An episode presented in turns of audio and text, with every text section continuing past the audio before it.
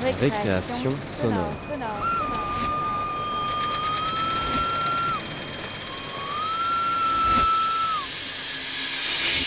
Sur Radio Campus Paris.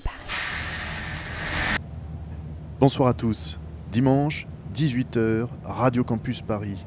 Voici une nouvelle saison de récréation sonore qui commence cette année avec Fanny Dujardin, Aurore Juvenel, Marcella Lopez Romero, Julie Maréchal, Abby McNeil, Muriel Sanchez-Cramp, Vanessa Vudo et votre serviteur François Bordonneau. Pour cette saison, grâce à l'Association pour le développement du documentaire et de la création sonore, l'ADOR, nous avons fait appel à de très nombreux auteurs d'œuvres sonores nous leur avons demandé de nous proposer des pièces, documentaires ou créations artistiques, en rapport avec une liste de 10 thèmes. Les trois émissions de chaque mois seront donc thématisées et, jusqu'au 27 octobre, vous pourrez écouter des œuvres qui vous parleront de la nature. C'est au service du spectacle vivant qu'elle met ses oreilles. Au quotidien, Sophie Berger est ingénieure, réalisatrice et régisseuse son. Et puis, de temps en temps, en fait de plus en plus souvent, elle part seule, seule avec ses micros, à la rencontre de lieux et de gens, et surtout à la rencontre de sons. C'est l'eau qui a souvent servi de fil conducteur à une œuvre déjà riche, une œuvre qui offre une large place au temps long du paysage sonore, avec ses moments tonitruants, avec ses silences, tout autant produits par la nature que par les hommes. De l'eau, donc, il y en a eu, avec Loire, Cargo ou Dunkerque. C'est encore une histoire d'eau, d'eau et de terre lointaines que nous vous proposons d'écouter ce soir. Voici 49 degrés sud, une visite des terres australes, morceaux de France éparpillés dans le sud de l'océan Indien. On embarque à bord du Marion Dufresne, le navire ravitailleur des terres australes, avec Sophie Berger.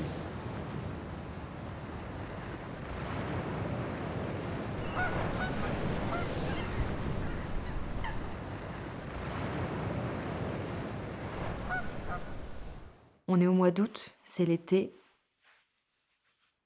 Là, on va vers Kerguelen. C'est vers le sud, sud, sud, sud, sud. C'est l'île qui est le plus au sud. C'est un peu une terre de science-fiction,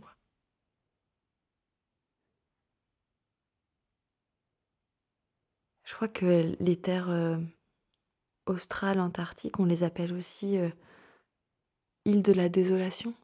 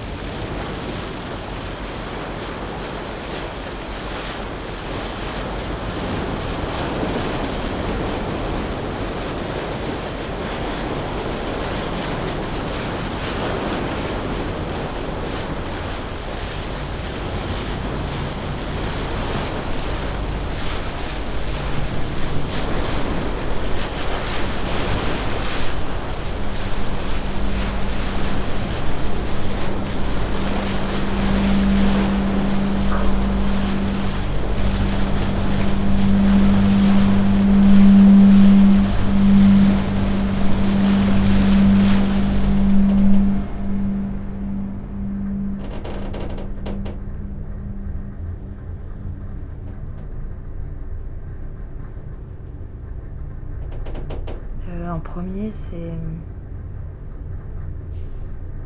l'impression d'être léché par le vent. L'impression que tu es tout le temps, tout le temps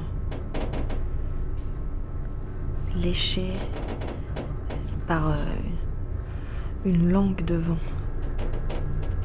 C'est râpeux, c'est froid, c'est...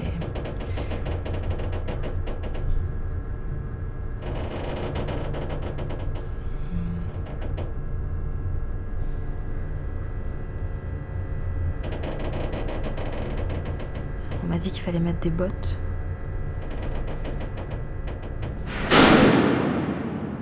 Des bottes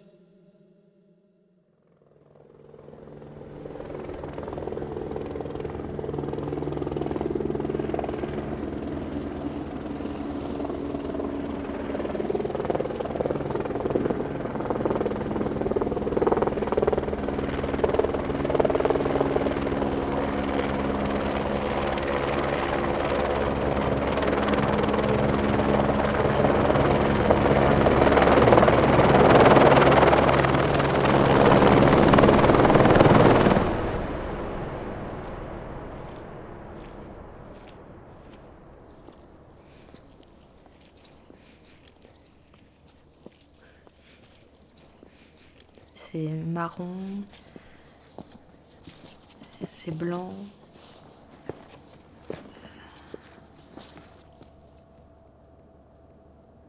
Le sol, il est. Regarde.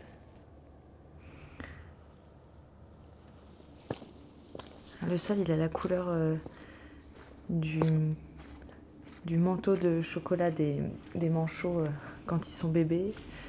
Il est. Parfois, il y a des taches de verre. Mais ça, c'est rare. Et puis, il y a des, rochers qui ont l'air d'avoir été posés là.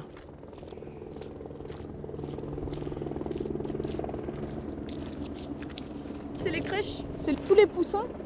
C'est les poussins de cette année qui sont nés entre janvier et, et mars, qui, euh, qui restent tout l'hiver sur la plage en attendant juste que les parents viennent les nourrir de temps en temps.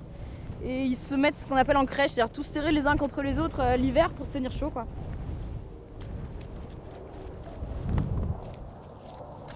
Je pense que si on nous demandait, euh, je sais pas, si on demandait à un, un enfant ou, à, un- à quelqu'un, n'importe qui, de dessiner euh, le sol de, de Mars ou n'importe quelle autre planète inconnue, il dessinerait le, le sol de, de l'île de Crozet, de l'archipel de Crozet. Euh, Pascal pour Pierre? J'écoute Ouais, prochain hélico, c'est pour toi. Ok, reçu. Alors, euh, là, voilà. Et point de base qui est quelque part par là. Mais dis donc, c'est loin. Hein. Tac, tac, tac, tac. Le col 600, il est il est là. Et fuit. Vous mettez combien de temps ça, on met 6, Six, 7 sept heures. heures. Ça dépend, même, hein. ouais. Ça dépend des gens. Il y a du bon dénivelé, ouais. ouais. Pour bus, faut compter 2h30, 3h. 2h30, ouais. Et hum, pour la Pérouse, c'est 6 heures. 5 heures. 5, Ouais. 6 heures. Donc, euh, ouais. Selon les conditions météo, ça peut être plus ou moins coton. Puis le terrain est pas facile, c'est du, du gros caillou, quoi. Et, sur, et sur un hivernage, vous allez souvent Ça dépend des programmes. Il y en a qui Ouais. vont beaucoup. Notamment Gaspard, lui, il a passé combien? Plus de 100 jours en, à Pointe Basse, etc. Euh, moi, je dois être à 30 jours en- hors base, je pense. Je suis, je suis allée une seule fois à la Pérouse, j'ai dû aller quatre fois à bus, peut-être. Trois fois à, à Pointe Basse. Et après, donc il y a des sites euh, où on va. Moi, je suis allée pour baguer les otaries, donc euh, Mare aux éléphants, c'est ici.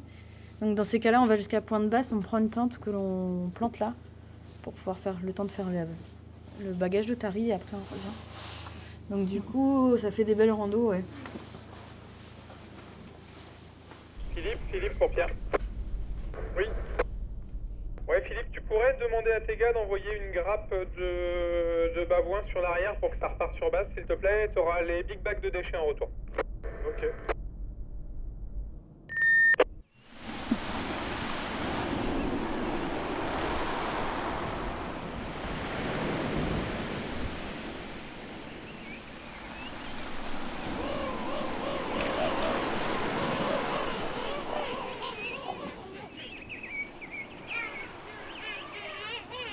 La manchetière de Crozet, sur l'île de la Possession. Dans la baie du Marin.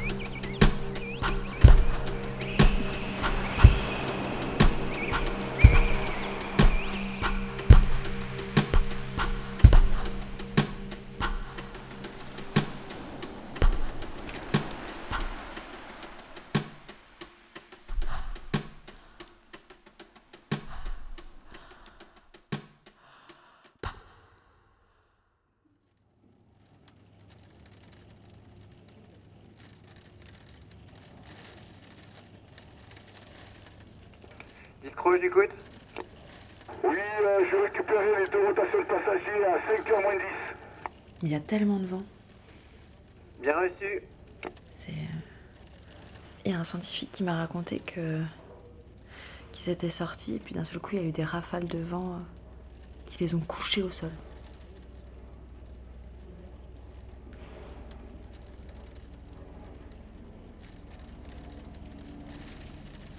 En fait, c'est tellement. euh,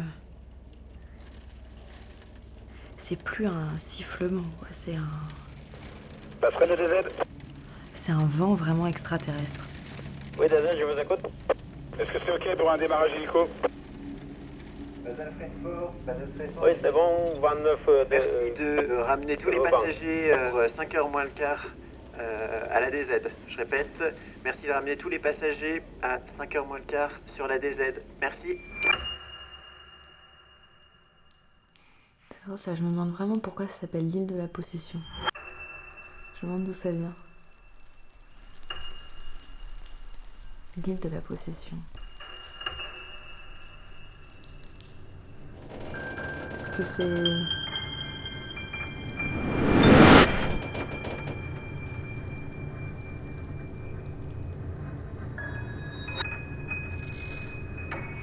Après on reprend le bateau.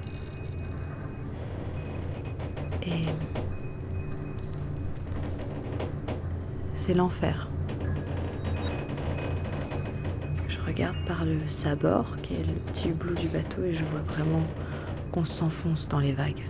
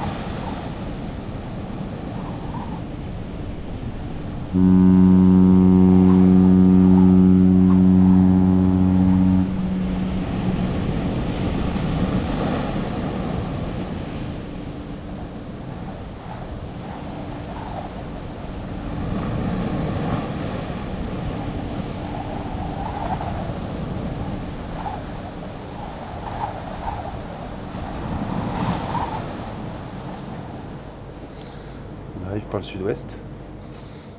Port en français, c'est ici. Donc on mouille juste devant. On fait le tour, euh, on va changer de carte là, mais on fait le tour autour des algues là. Donc là on est passé au plus proche. Là on est euh, quelque part par ici là. Et après on rentre dans la baie du, du Morbihan. Demain matin, 6h45. C'est immense, puis c'est. euh, T'as des cailloux partout quoi.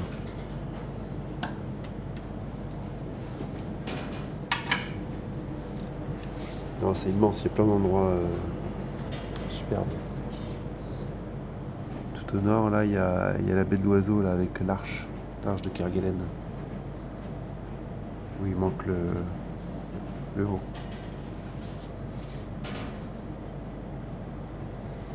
Ici, t'as la baie du repos, je suis déjà allé. Ici aussi, t'as as une maison là, à Port-Couvreux. Baie de la Table. En tout cas, dans la baie de la Table, là, t'as accès au, au- au glacier. Je suis arrivée à Kerguelen en hélicoptère. Depuis le bateau. Le glacier Cook.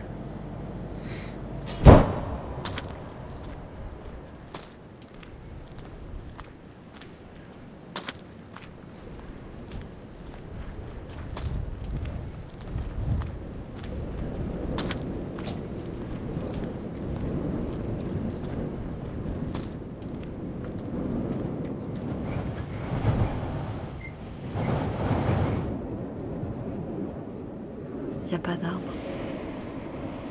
Pas de fleurs. Non, il y a. Il y a des, des montagnes rocheuses. Un peu d'herbe. Des espaces très verts, des espaces très bruns.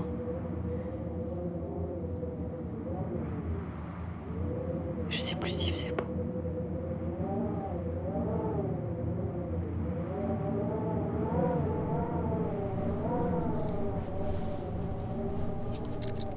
On s'approche.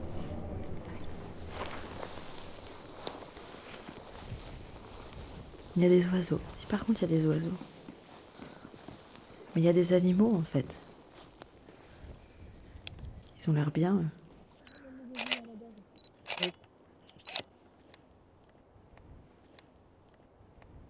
C'est pas si connu, moi je savais même pas avant d'arriver qu'il y avait des rennes. Il y a plein de gens qui savent pas qu'il y a des rennes à Kerguelen.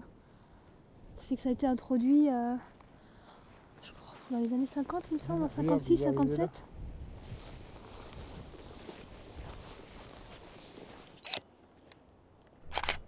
Par contre, va falloir qu'on rentre quand même. On s'attend à tout moment à Kerguelen à voir des, des mutants. C'est à Kerguelen où il y a des mouches sans ailes? Fait, il y a tellement de vent qu'elles ont perdu leurs ailes. Et maintenant, euh, il y a une espèce de mouche sans ailes qui vit à Kerguelen et qui se déplace euh, grâce au vent.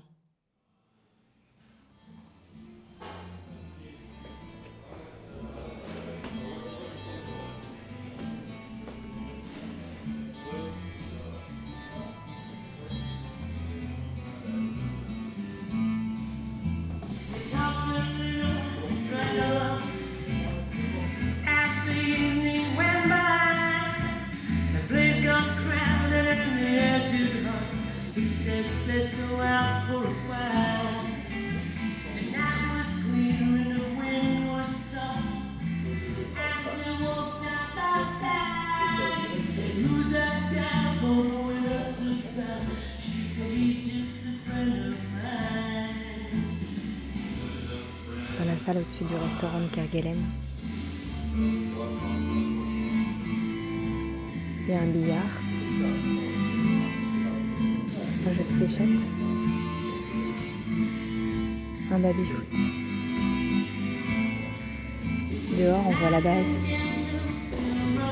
On voit les autres bâtiments de la base.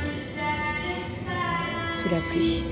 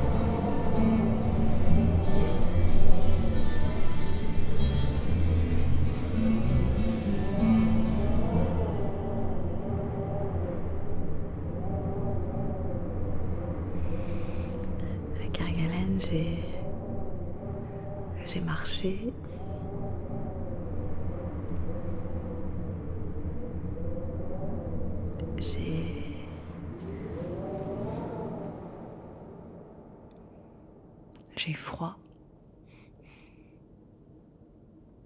J'ai eu très froid. Je me suis réfugiée euh, dans la base. Quelques heures. Philippe, euh, pour Pierre Oui, je t'écoute. Ouais, les Big Bags sont pas prêts à terre, donc l'hélico va poser, couper, euh, il redémarrera plus tard pour les rotations Big Bag. D'accord, aussi. C'est l'odeur d'une. d'une.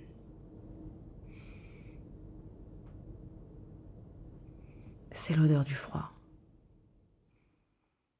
Ça a une odeur. L'odeur de l'herbe plongée euh, sous l'eau depuis des mois, des mois, des mois.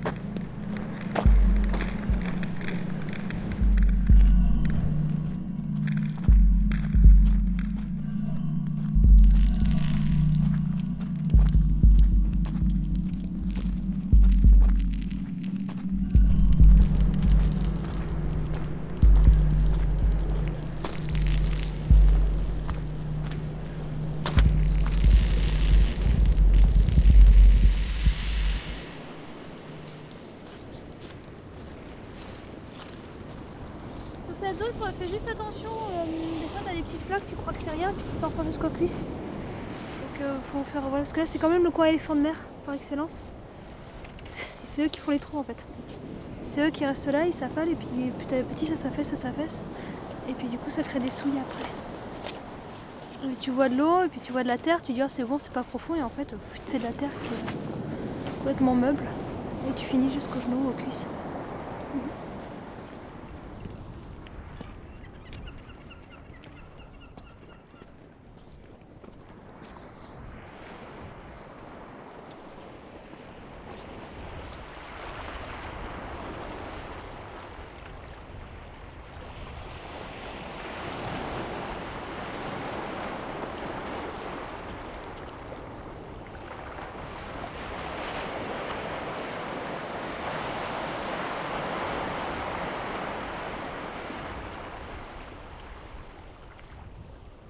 Drôle comme on on s'en rend pas compte quand on est euh, sur un continent quand on reste dans la partie du monde qu'on a habité, à quel point euh, le sol il a une importance.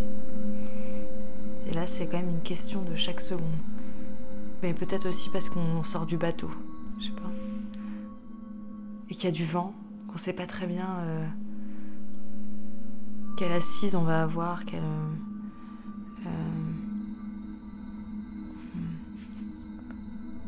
Quel équilibre.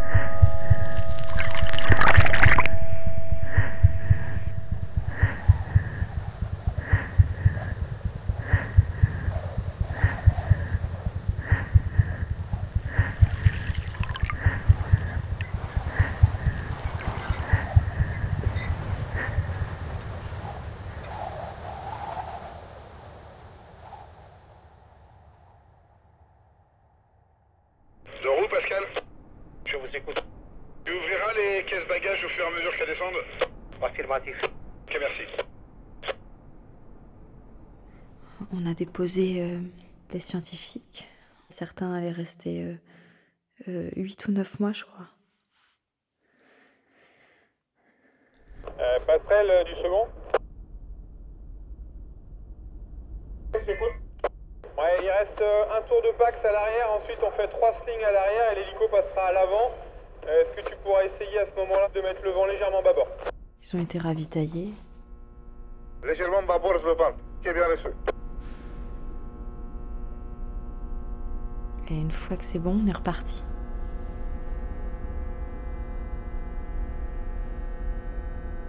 On a repris la mer pour se diriger vers euh, Amsterdam. Amsterdam, c'est un peu au-dessus de, de l'archipel de Crozet.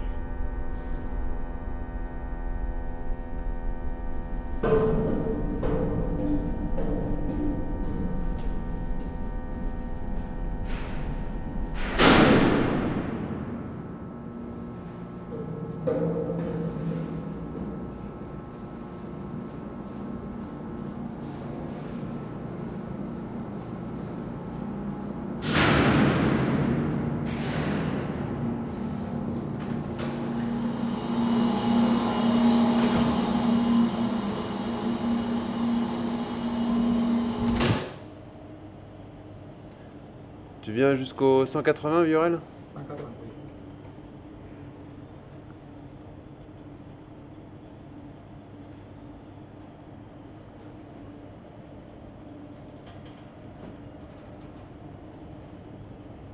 – 185 185 Oui, 185.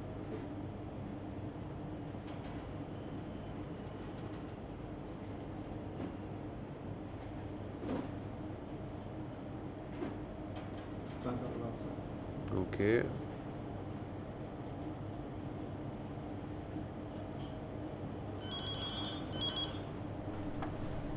Les Flavien Passerelle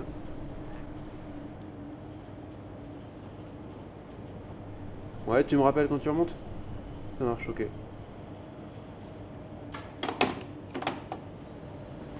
C'est Dédé qui est en train de faire une petite ronde à la machine.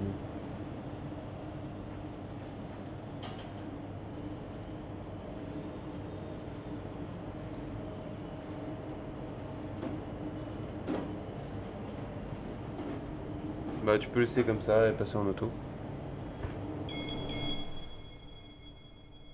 On a eu quatre jours de mer.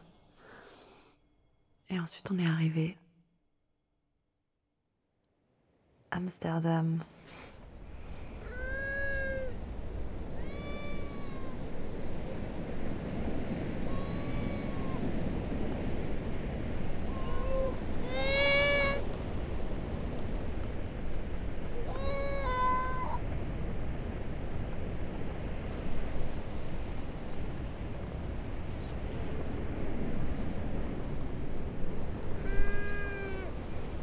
On arrive à Amsterdam, euh, il fait très très beau.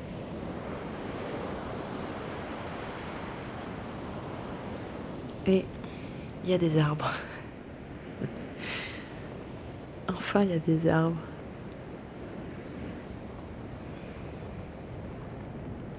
Et il y a des otaries. Ça ressemble à des à des ballons qu'on a un peu trop gonflés et remplis d'eau qu'on a mis sur des rochers. ouais, c'est ça, on dirait des. Je sais, ça a la forme d'un machin. En fait, il y en a partout. Il y en a vraiment partout, partout, partout.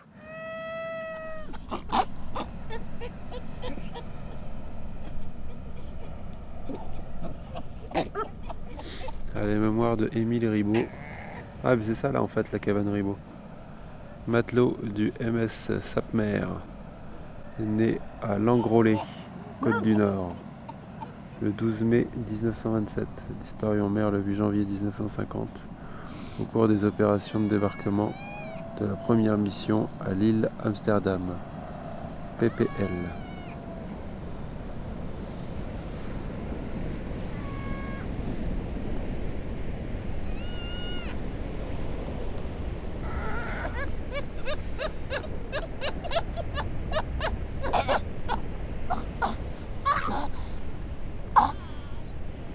C'est les otaries.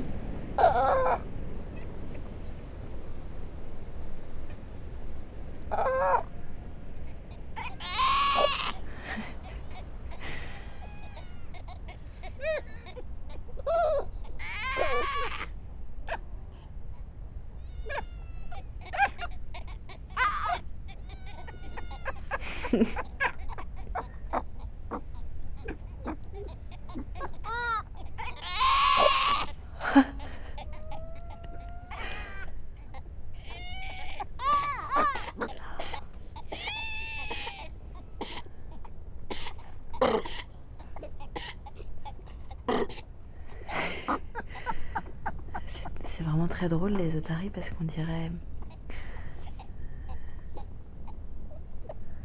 On dirait des acteurs qui s'entraînent à faire des bruits d'animaux. Mais des- pas des très bons acteurs qui veulent faire le chien, la poule, l'enfant. Donc pas que des animaux, mais le chat, l'oiseau, le singe, le tigre.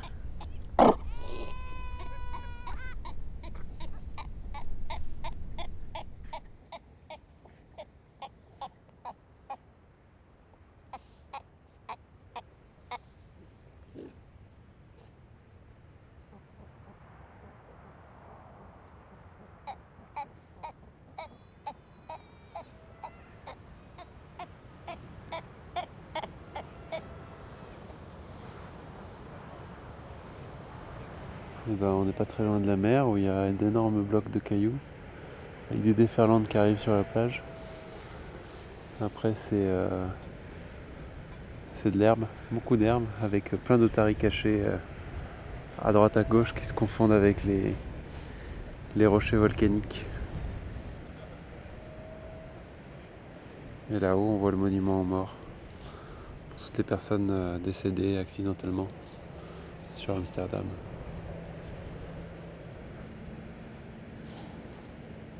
Et le ciel, il est un peu nuageux, mais un très beau soleil.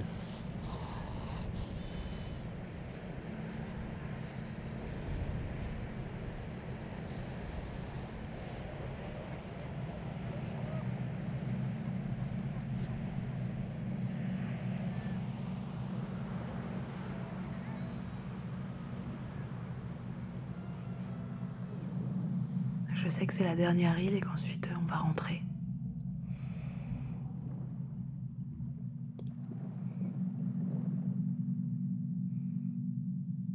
Ça fait bientôt euh, presque une vingtaine de jours que je suis partie.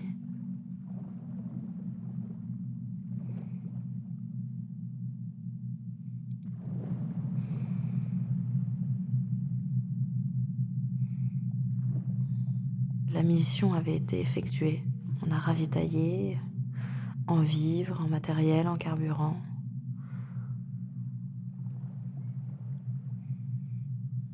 Et maintenant, on pouvait, euh, on pouvait revenir. Euh, l'avant de passerelle. J'ai essayé de deviner euh, jusqu'au bout la disparition d'Amsterdam. Mal- Malgré le fait qu'il faisait nuit, j'essayais de de vraiment sentir à quel moment l'île disparaissait de mon champ de vision à mesure que le bateau avançait. La scène rappelle à 11h, elle est souple. Alors on commence à virer.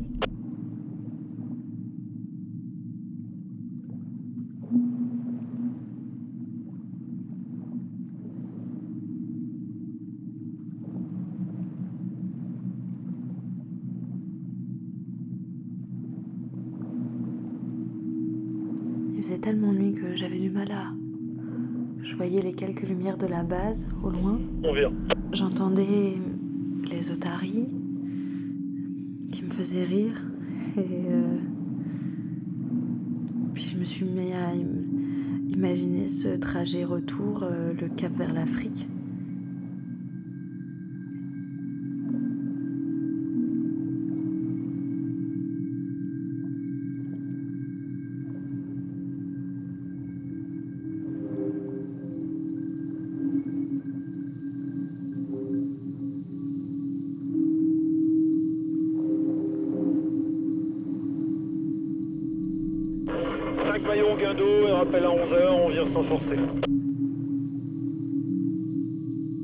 Dans ce genre de voyage, la maison, c'est plus la terre, mais la maison, c'est la mer.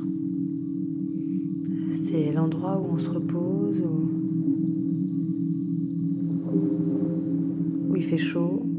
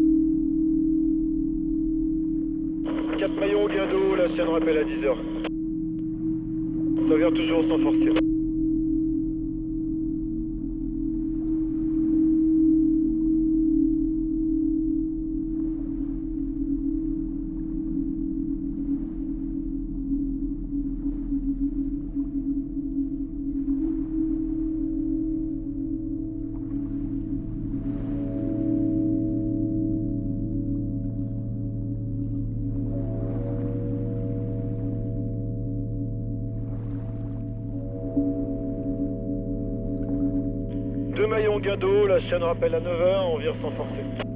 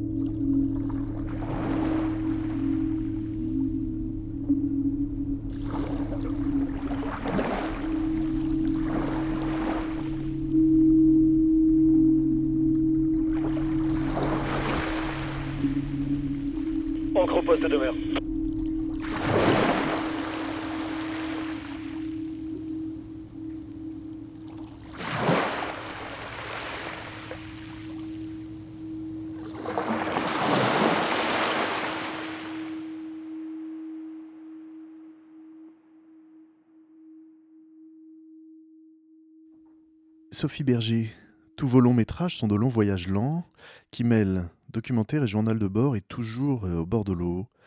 Pourquoi?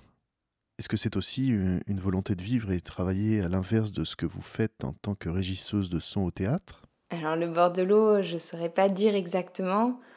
J'imagine que c'est sans doute pas un hasard dans mon parcours. Ce qui est sûr, c'est que j'ai organisé ces départs de façon à être radicalement disponible pendant le voyage. Et donc chacun de ces voyages, c'était une occasion de quitter mon habitude, mon confort, mon quotidien. Je me suis donné la possibilité pendant ces voyages d'être euh, en recherche, je dirais pour trouver ma voix aussi, ma façon de prendre du son. Euh, j'étais là, j'étais là où j'étais, et j'étais radicalement disponible pour la prise de son. Et ça, ça comptait pour moi. Et ça compte aussi parce que je crois que euh, dans ces voyages où j'ai le temps, il y a une forme de lenteur et de disponibilité qui sont des qualités nécessaires au preneur de son, qui pour moi est quelqu'un euh, de fondamentalement patient, euh, de fondamentalement disponible. Parce que pour moi, la prise de son, c'est un acte d'écriture déjà. Et surtout, ça passe pas par euh, des questions techniques ou intellectuelles. Ça passe par autre chose qui est pour moi de l'ordre du corps, euh, de quelque chose de sensible, de l'écoute. Euh, et ça, le fait d'être en voyage hors de son quotidien et de le chercher à ces endroits-là, là où j'étais, ça, c'était vraiment précieux. C'était ça, ces voyages. Comment abordez-vous vos projets? Avez-vous un objectif de départ? Est-ce que vous écrivez un squelette de scénario? Vous lisez de la documentation? Ou, euh, ou bien c'est le terrain sonore, euh, pas uniquement d'ailleurs, qui vous guide? La façon dont ça se passe, c'est que je sais jamais vraiment à l'avance ce que je vais recueillir, mais je sais que le script va naître vraiment des sons. Donc au départ, avant de partir, il y a toujours un désir de son. Pour Cargo, par exemple, c'était un désir de, de son de métal, de, de moteur, de mécanique. C'était un désir d'un monstre mécanique. Ensuite, l'étape fondamentale pour moi, c'est la prise de son. C'est l'acte d'enregistrer. C'est ça qui me guide. C'est comment euh, un paysage ou une situation ou une voix va déclencher chez moi le désir d'enregistrer. Et à partir de là, comment écrire du son comment capturer du son qui va raconter. Mais raconter vraiment, c'est-à-dire qui va faire naître des images chez l'auditeur, qui va soulever de l'émotion, voilà, et qui va créer des sensations. Donc ça, ça passe par plein de choses, ça passe par euh, une façon de se placer, une façon d'écouter, une façon de, de réfléchir à la situation de prise de son, à son dispositif. Voilà, ça passe par plein de choses et, et c'est plein de questions. Et c'est quelque chose que je, que je continue de chercher. C'est work in progress. Quoi. Si cette chose-là, elle n'est pas là dès l'enregistrement, ça n'adviendra pas après au montage. Voilà. Après, euh, dans la phase de montage, je cherche à, à faire émerger un fil, qu'on va dire narratif, à partir des sons. Et encore une fois, tout part des sons que j'ai pris. Donc je cherche à laisser de la place à ces sons pour qu'ils se déploient, à faire entendre leur chant, leur musique interne, que ce soit celle d'une voix ou celle d'un paysage. C'est pour ça que je dis souvent que je fais pas vraiment du documentaire, je cherche pas vraiment à donner des informations, mais on va dire que je cherche plutôt à, à emmener par la main l'auditeur là où j'étais, à, à, créer de la sensation chez lui, à donner du sensible, euh, à créer des images. Et à partir de là, à créer de l'intime aussi, parce que les images sonores, euh, c'est l'auditeur qui se les forge. Donc c'est rempli par euh, de l'imaginaire personnel, de la mémoire, de l'intime. Voilà, ça, ça, ça c'est des choses qui m'intéressent. Au sujet de, donc, de, la pièce qu'on vient d'entendre, 49 degrés sud, comment fait-on pour monter un tel projet? Au départ de 49 degrés sud, il y a l'envie de, de se concentrer sur des paysages sonores sans trop savoir ce qu'ils étaient. Mais il y avait une fascination effectivement pour euh, le paysage de Kerguelen, euh, le paysage de Crozet, qu'est-ce que ça va être et comment le rendre en son. Comment, quelles sont les sensations là-bas, les, les, sensations de froid, de vent, de paysage quasi lunaire. Voilà, ça c'était euh, le cœur de, ma, de mon envie. Ce qui s'est passé, c'est qu'il y a eu euh, une occasion qui s'est présentée pour moi d'embarquer sur le Marion Dufresne et d'aller à la rencontre de ces territoires. Et je me suis concentrée vraiment sur cet aspect-là, des, paysages euh, sonores de ces espaces, beaucoup plus que sur euh, la vie de ces bases, la vie de ces scientifiques, la vie à bord du bateau, aussi parce que j'avais fait une pièce sonore déjà à bord d'un cargo, donc c'était pas l'objectif. Donc la rotation, elle a duré un mois ça m'a donné l'occasion de, débarquer sur chacun de ces archipels. Et ce qui a nourri cette expérience, c'était aussi les rencontres des scientifiques qui sont plusieurs mois sur ces bases et le regard qu'ils avaient, l'expérience qu'ils avaient de ces territoires. Enfin, euh, Sophie Berger, euh, quel conseil donneriez-vous à un ou une jeune auteur qui euh, rêverait d'un tel projet? Et puis, euh, à propos de projet, c'est quoi votre prochain projet? Là, je reviens juste de cinq mois de voyage euh, dans les territoires qui bordent le Pacifique. J'ai pris beaucoup de sons et j'espère euh, voilà, monter des projets avec ça. Maintenant, s'il y avait un conseil à donner à quelqu'un de plus jeune dans le son, de là où j'en suis, je dirais que ce serait de faire confiance au son, de faire confiance vraiment. There is no such thing as silence. Récréation. Something is always happening that makes a sound. Sonore. Et maintenant, les voix étranges vont vous parler de l'autotune. Voici les fables de l'autotune. L'autotune est une machine qui copie la voix humaine et la corrige en temps réel. Par exemple, si vous chantez faux, l'autotune corrigera votre voix pendant que vous chantez et le résultat sera parfait. Certains chanteurs l'utilisent aussi pour modifier leur voix et créer des voix bizarres. Pour les fables de l'autotune, nous avons imaginé que l'autotune nous permettait d'entendre ce que disent ou pensent des entités non humaines. Je suis le rat.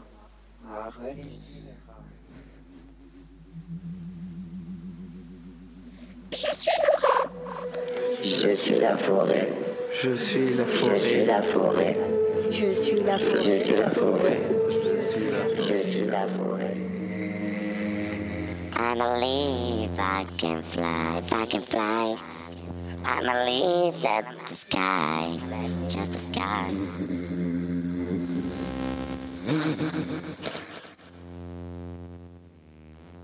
Les fables de l'autotune, ce sont quatre petites créations, l'arbre, la mouche, la baleine et le rat, fabriquées avec des élèves du collège de Feltin. Les Volksitranges, vous une bonne écoute. Les Volksitranges, vous seid une bonne écoute. Autrement dit, les voix étranges vous souhaitent une bonne écoute. Un jour, une petite fille, en voulant suivre un lapin un peu en retard, est tombée dans un trou à travers mes racines. Je ne l'ai jamais revue, mais on m'a dit qu'elle était ressortie plus loin, poursuivie par une armée de cartes. Une histoire à dormir debout, ou plutôt coucher, puisque je dors moi-même debout.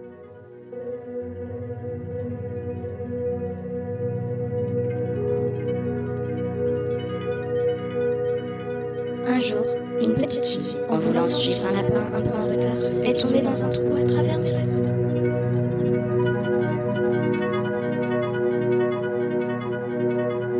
ne l'ai jamais revue. Mais on m'a dit, je ne l'ai jamais revue. Mais on m'a dit qu'elle était ressortie plus loin, poursuivie par une armée de cartes. Ou plutôt couchée, puisque je dors moi-même debout. Une histoire à dormir debout, ou plutôt couchée, puisque je dors moi-même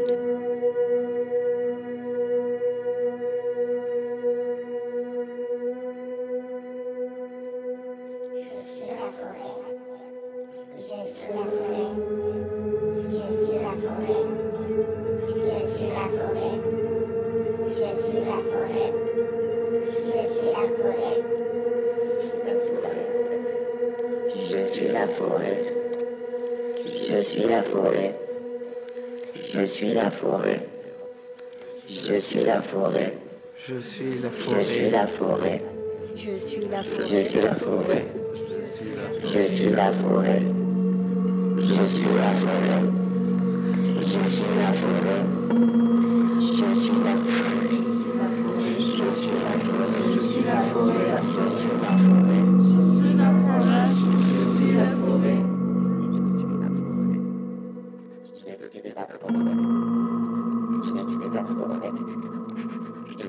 Forêt. Je suis la forêt. Je suis la forêt. Je suis la forêt. Je suis la forêt. Je suis la forêt. Je suis la forêt. Je suis la forêt. Je suis la forêt. Je suis la forêt. Je suis la forêt. Je suis la forêt. Je suis la forêt. Je suis la forêt. Je suis la forêt. Je suis la forêt. Je suis la forêt.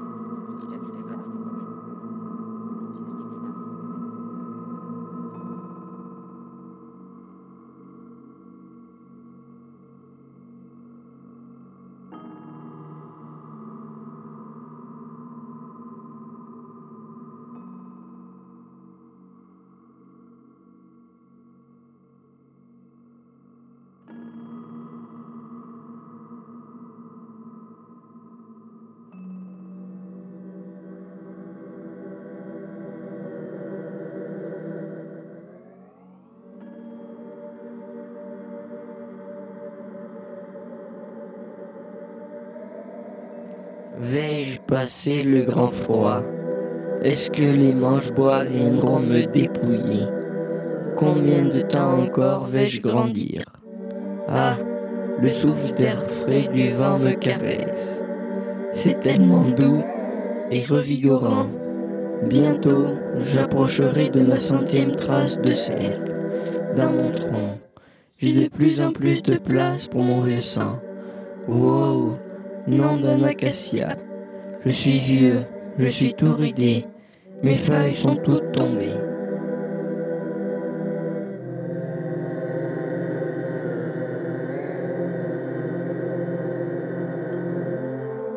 Je suis la forêt. Je transpire les je transpire les hommes. Je transpire les. Je transpire les transpire les hommes. Je transpire les. Je transpire les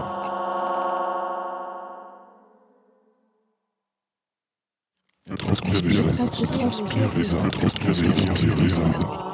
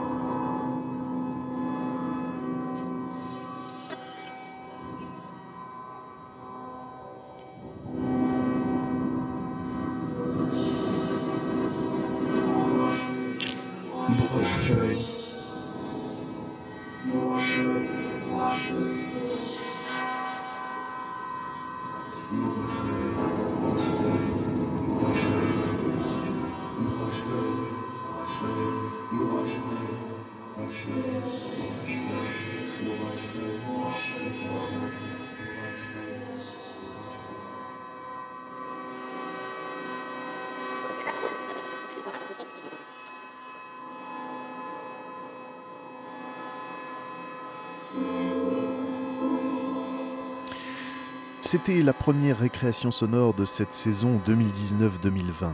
On se retrouve la semaine prochaine à 18h sur Radio Campus Paris et on continuera à parler de la nature, mais cette fois-ci du côté des animaux. Entre-temps, vous pouvez nous réécouter sur le site de Radio Campus Paris, mais aussi sur Spotify, Google Podcast, Apple et j'en passe. Sur notre site, vous pourrez retrouver quelques références si vous souhaitez explorer le travail de Sophie Berger ainsi que celui des voix étranges. À dimanche prochain